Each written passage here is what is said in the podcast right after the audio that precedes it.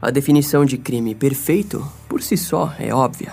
Porém, seria possível existir um crime que não deixasse rastro algum do responsável por ele? Muitos afirmarão que sim, e muitos dirão que não. É disso que se trata o caso Leopold e Loeb de 1924. A morte de um garoto de 14 anos, um crime que deveria ser perfeito, mas que na verdade foi, em sua essência, o reflexo da responsabilidade dos criminosos responsáveis. O comportamento reflete personalidade. Assim, sempre existirá vestígios da psique do criminoso em qualquer tipo de natureza criminal. Com isso em mente, vamos conhecer o caso que ficou conhecido como o julgamento do século na cidade de Michigan, nos Estados Unidos.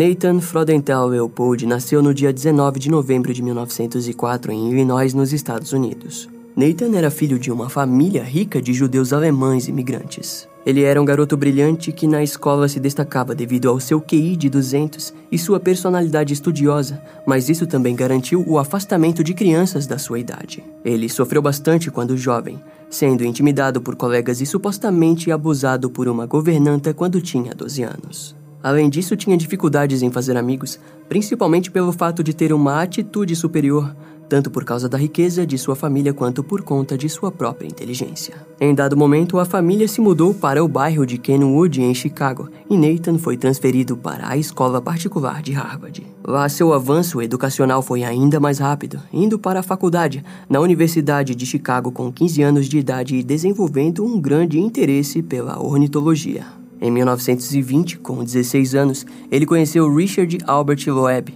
um garoto que mudaria para sempre a sua vida. Richard nasceu no dia 11 de julho de 1905 em Chicago, no Illinois, Estados Unidos. Filho de Anna e Albert Loeb, vice-presidente da companhia Sears Roebuck. Richard nasceu em uma casa com a governanta Emily Struthers, contratada pelo seu pai, que tinha como objetivo educar seu filho. Ela foi uma mulher rígida que o ensinou a ler, escrever e estudar de forma metódica. Richard se tornou um amante de romances históricos e histórias de crimes reais. Aos 12 anos, ingressou na inovadora Escola de Ensino Médio de Chicago, adjacente ao campus da Universidade de Chicago. Richard era um garoto extrovertido e popular, parecendo prosperar no rico ambiente social e de aprendizado que a escola oferecia. Lá, ele participou da Sociedade Literária para Calouros, entrou para o clube de discussão e também para o clube de engenharia. Em casa, porém, Richard ficava cada vez mais ressentido com as exigências da governanta de que ele estudasse sem parar,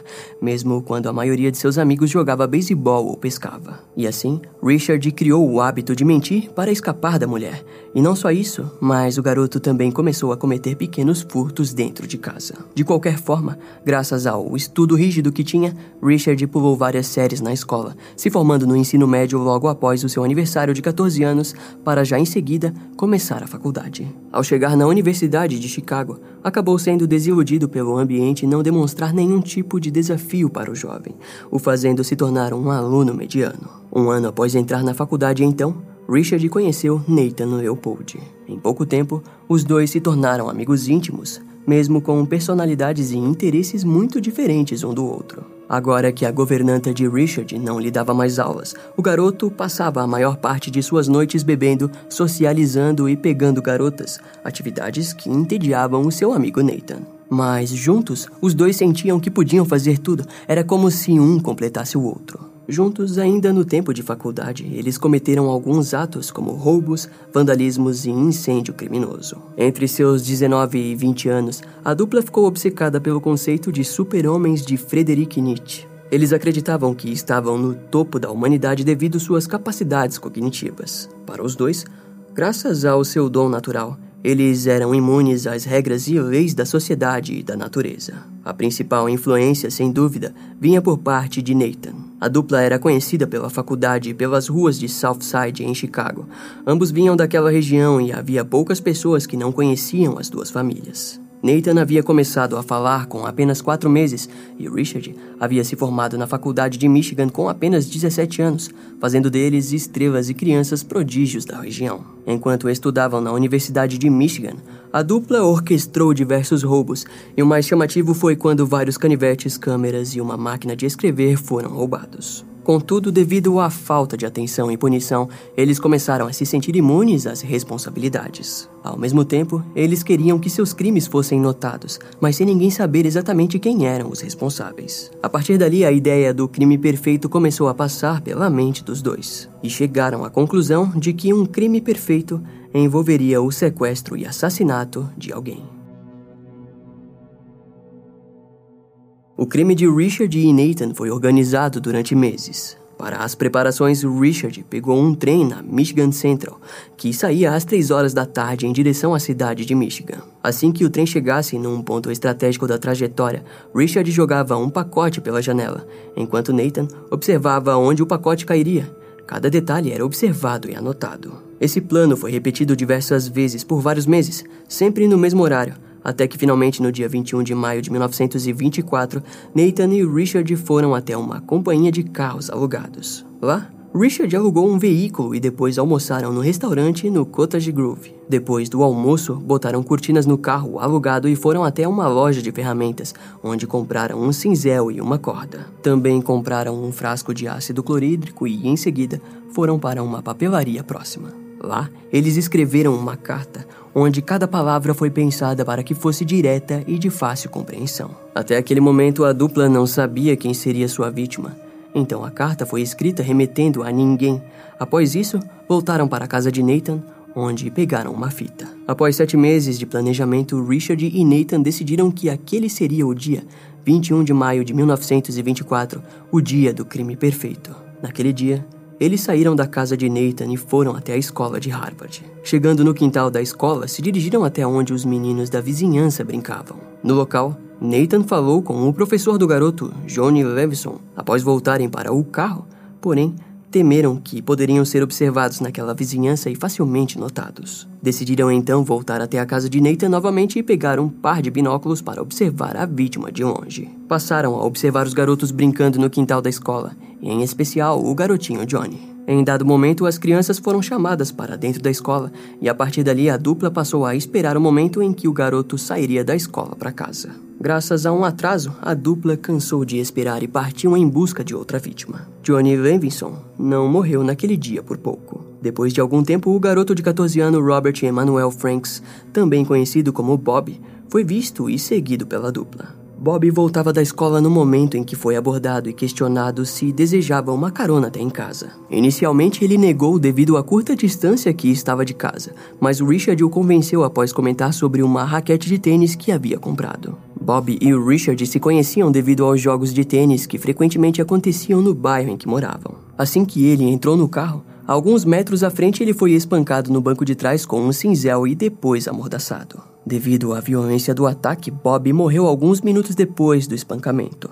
A dupla então escondeu o corpo de Bob no assoalho do carro e se dirigiram até a região do Lago Wolf. Lá, retiraram as roupas e jogaram ácido clorídrico no rosto e genitais do garoto, a fim de atrasar a identificação do corpo. A dupla jogou o corpo de Bob num bueiro ao longo da estrada de ferro da Pensilvânia e após o ato foram lanchar numa barraca de cachorro-quente perto dali. Mais tarde, Voltaram até o corpo e decidiram que o jogariam numa região ainda mais afastada, junto à rodovia estadual ao norte do Lago Wolf. Nesse momento, podemos parar o crime por um instante e analisar qual foi a verdadeira motivação de Richard Loeb, de 18 anos, e Nathan Leopold, de 19 anos. A ideia do Übermensch de Friedrich Nietzsche, que na tradução ficaria algo como super-homem ou além do homem, significa algo como ultrapassarmos a nossa barreira limitada e mortal, mas para conseguirmos abandoná-la, precisamos de um sacrifício. E se alguém aqui assistiu à terceira temporada de The Sinner na Netflix, vai entender ainda mais do que a gente está falando. Talvez para os dois garotos isso significasse um assassinato. Por toda a infância e adolescência, Richard e Nathan se sentiram desconexos e melhores que os restantes, sempre considerando suas capacidades acima da média como um dom natural. O assassinato em algum momento passou a receber um significado diferente para eles. Normalmente, um assassino é automaticamente considerado primitivo e monstruoso, já os garotos queriam efetuar o crime e sair impunes provavelmente a fim de provar para si mesmos que ultrapassaram a barreira moral da sociedade, apenas devido ao uso de suas mentes, provando a si mesmos que estavam acima de todos, até mesmo para provar que os monstros, na verdade, podem ser qualquer um. A diferença nesse caso é que, para eles, existia a maneira perfeita para se tornar um monstro acima da média. Entre aspas, a natureza é forte e impiedosa.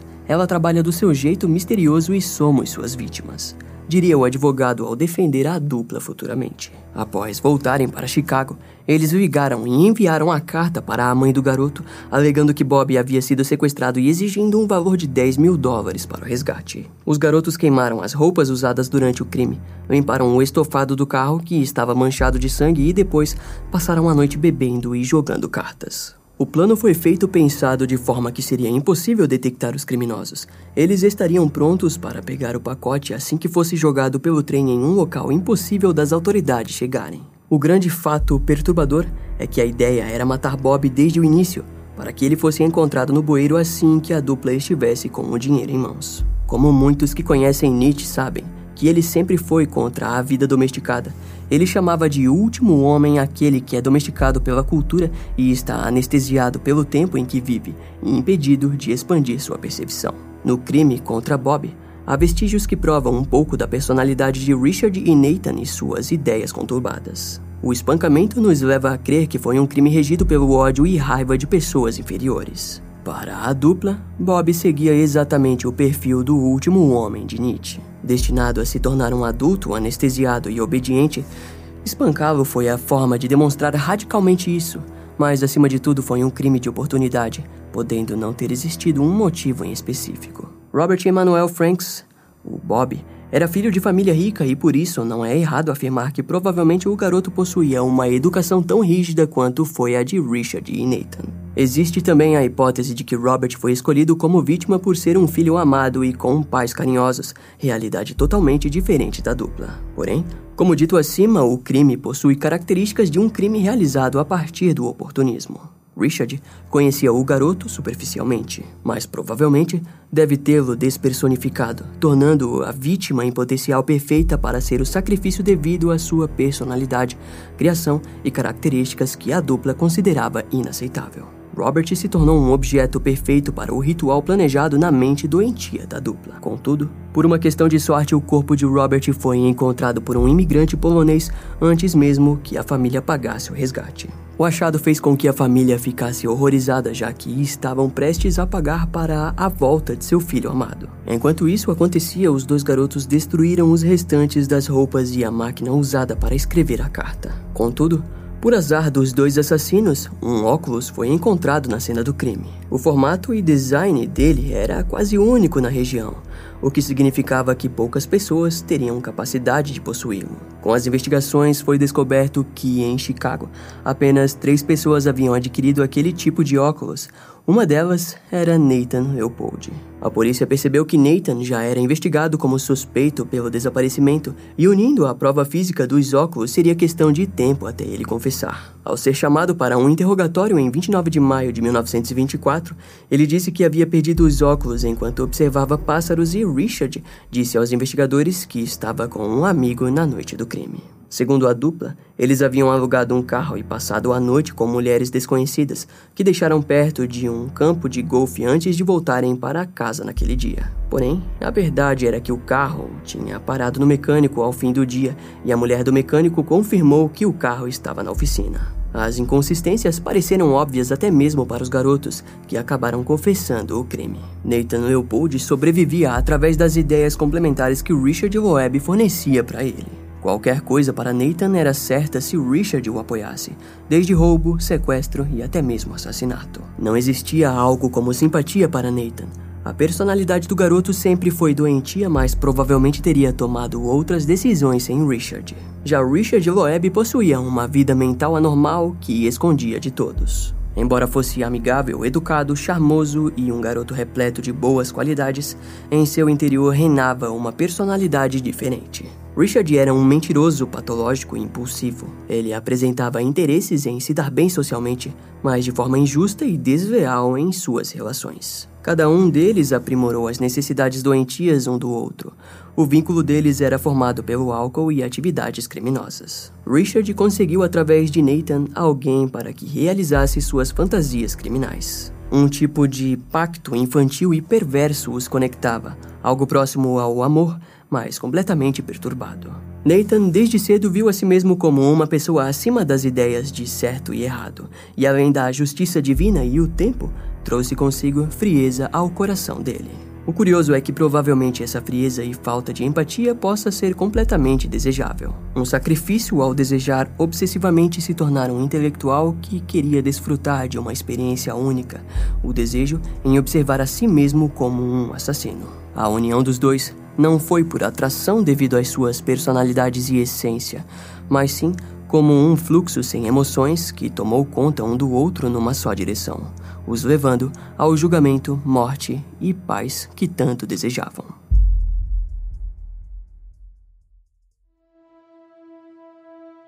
O julgamento de Richard Loeb e Nathan Leopold é dito como o julgamento do século. A dupla foi representada por Clarence Darrow, famoso na época por ser contra a pena de morte e livrar muitos criminosos dela.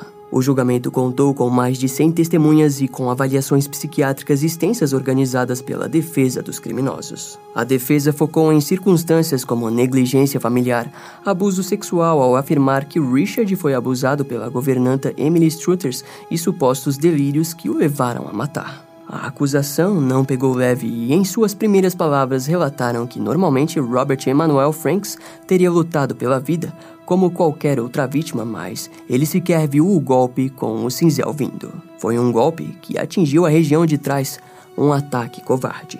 Entre aspas, meritíssimo.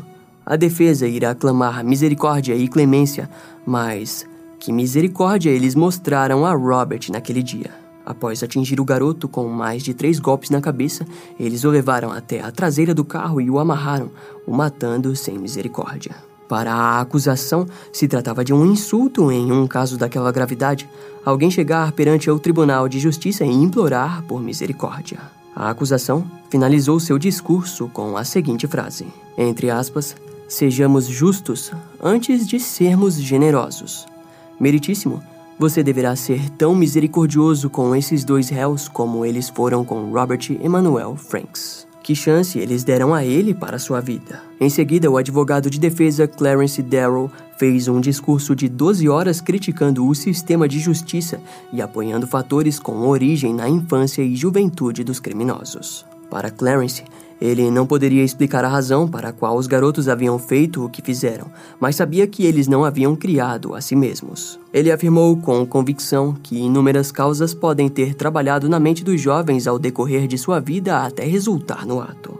Entre aspas, o que levaria esses garotos a fazer aquilo? Clarence continuou dizendo que Richard Loeb estava inerente ao seu organismo com origem de algum de seus ancestrais que só aflorou devido à educação e cuidados que recebeu em sua vida. O advogado emocionava as pessoas presentes com suas palavras determinadas. Era impossível acreditar que alguma criança é responsável por si ou por seus cuidados iniciais, afirmava a defesa. Nenhum de nós é criado perfeito. A cor dos nossos cabelos e olhos, nossa estatura, o peso e a perfeição do nosso cérebro é com toda certeza traçado da nossa hereditariedade e educação. O advogado culpou diretamente a educação que os jovens receberam. Ela é certeira e falha ao mesmo tempo, pois acreditava que Richard Loeb poderia ter sido adequadamente entendido e devidamente educado. Com uma educação apropriada, ele poderia ter sido muito bom para alguém. E caso isso tivesse acontecido, ele não estaria no tribunal e enfrentando aquelas acusações por seus atos irresponsáveis. Em suas últimas palavras, Clarence disse, entre aspas, Eu acredito, meritíssimo, que, sob todo princípio de justiça natural, sob todo princípio de consciência, de direito, ninguém deveria ser responsabilizado pelos atos de outra pessoa. Com essa finalização em seu discurso, Clarence conseguiu convencer o juiz John R. Cavery que poupou os criminosos da pena de morte. No dia 10 de setembro de 1924, Richard Loeb e Nathan Leopold foram condenados à prisão perpétua. A amizade entre os dois continuou forte até serem transferidos para prisões diferentes. Então, no dia 28 de janeiro de 1936, Richard Loeb, que estava com 30 anos, foi esfaqueado por James Day com uma navalha, recebendo mais de 50 ferimentos e morrendo devido a eles. James disse que o Richard o havia agredido e acabou sendo absolvido de assassinato com um evento sendo considerado legítima defesa, embora James em nenhum momento tenha apresentado hematomas. Nathan Leopold, ao saber da morte de seu amigo, ficou envolto em depressão, mas com os anos conseguiu permanecer como um prisioneiro modelo e até mesmo se tornou professor dentro dos sistemas educacionais da prisão. O homem também se voluntariou para testes contra a malária e mais tarde escreveu uma autobiografia chamada, entre aspas, Life Plus 99 Years, com o intuito de receber liberdade condicional. Após 33 anos preso, no ano de 1958 ele foi liberado e tentou criar uma fundação para jovens, mas que faliu e então Nathan passou a trabalhar em um hospital. Ele passou o resto de sua vida em Porto Rico e teve vários empregos. Se casou com 56 anos no ano de 1961 e obteve um diploma em um cargo de professor. Algum tempo depois, se juntou a uma sociedade histórica. Passou uma boa parte de sua vida observando aves e até escreveu um romance. Aos 66 anos, no ano de 1971, Nathan Leopold morreu de ataque cardíaco devido à sua diabetes. Nathan, ao ser preso, disse que após a morte de sua mãe, ele pareceu perder a capacidade de se ajustar normalmente ao mundo e a si mesmo. O homem pôde perceber em si uma incapacidade de classificar o certo e o errado, e ao unir com os fragmentos filosóficos de vários autores, acabou se tornando aquele tipo de homem. É estranho perceber que, de certa forma, houve uma rendição aos seus pecados, mas cabe a nós entendermos que a mente de pessoas que cometem crimes violentos atua de forma diferente. Seja qual for sua opinião, no fim, todas as atitudes cometidas pela dupla foram de decisão dos criminosos e seus destinos foram escritos a partir delas. Esse caso vai ficando por aqui. Eu espero que você tenha gostado. Não esquece de me seguir nas outras redes sociais. Meu Instagram é brian.m, com dois M's, E-M-M-E. E não deixe de conhecer o meu canal no YouTube com os episódios mais recentes que irão demorar um pouco mais para vir aqui pro podcast. Eu vou ficando por aqui, até a próxima e tchau.